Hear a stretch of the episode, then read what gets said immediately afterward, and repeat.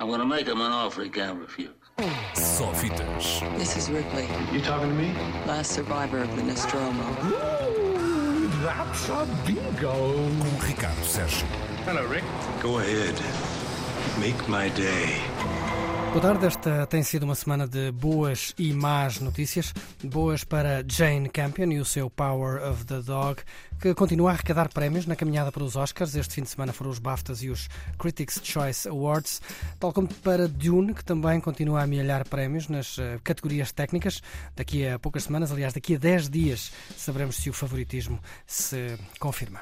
A má notícia, essa foi a da morte de William Hurt, ator tão discreto quanto omnipresente, sobretudo nos anos 80 e 90 do século passado. É certo que as gerações mais novas talvez já só o reconheçam como o General Thaddeus Ross, dos filmes da Marvel, mas hum, tempos houve em que estreavam dois, três filmes por ano com o William Hurt, e William Hurt era nome mais do que suficiente para levar muita gente ao cinema. Entre 1980 e para aí 1995, William Hurt entrou em duas mãos cheias de clássicos contemporâneos, digamos. Noites Escaldantes, Viagem Alucinante, Os Amigos de Alex, Até ao Fim do Mundo, de Wim Wenders ou Alice, de Woody Allen, e sobretudo essa série de três filmes seguidos que fez dele um dos raros a ser nomeado para o Oscar de Melhor Ator três vezes em três anos consecutivos. O Beijo da Mulher-Aranha, Filhos de um Deus Menor e edição especial. Ganhou o Oscar logo à primeira pelo Beijo da Mulher-Aranha em 1986, filme que já lhe tinha valido também o prémio de melhor ator em Cannes.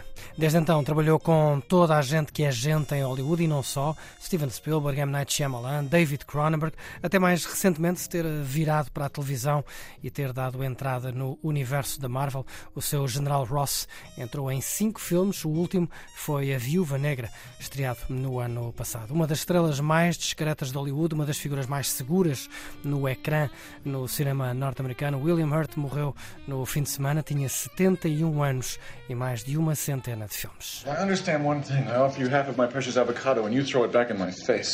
Don't act like that. You sound just like a. Like a what? Say it.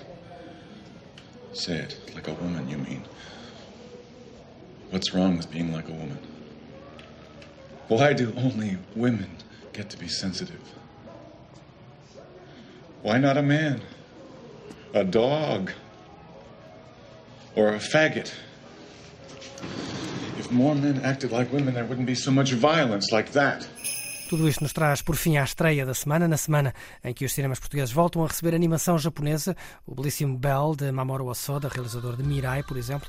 Mas o destaque da semana é um pequeno, grande filme chamado Petite Maman, Mamã Pequenina. É um novo filme de Céline Sciamma, a realizadora de Retrato da Rapariga em Chamas, que agora nos traz uma espécie de fábula sobre a infância e o luto.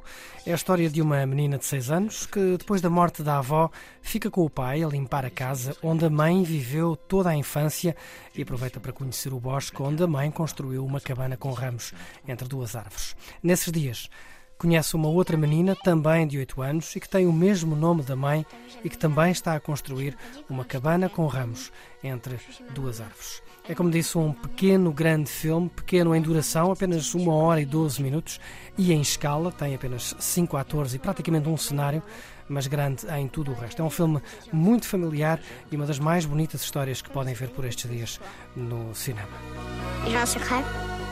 Je suis ton enfant. Petite Maman estreou no Festival de Berlim, recebeu o prémio do público no Festival de San Sebastián, esteve até há dias nomeado para os BAFTAs, chega hoje aos cinemas com o apoio de três e uma belíssima banda sonora.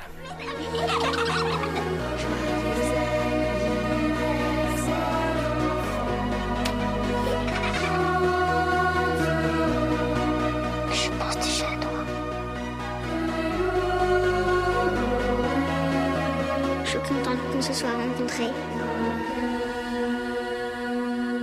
Só fitas. This is Ripley, You talking to me?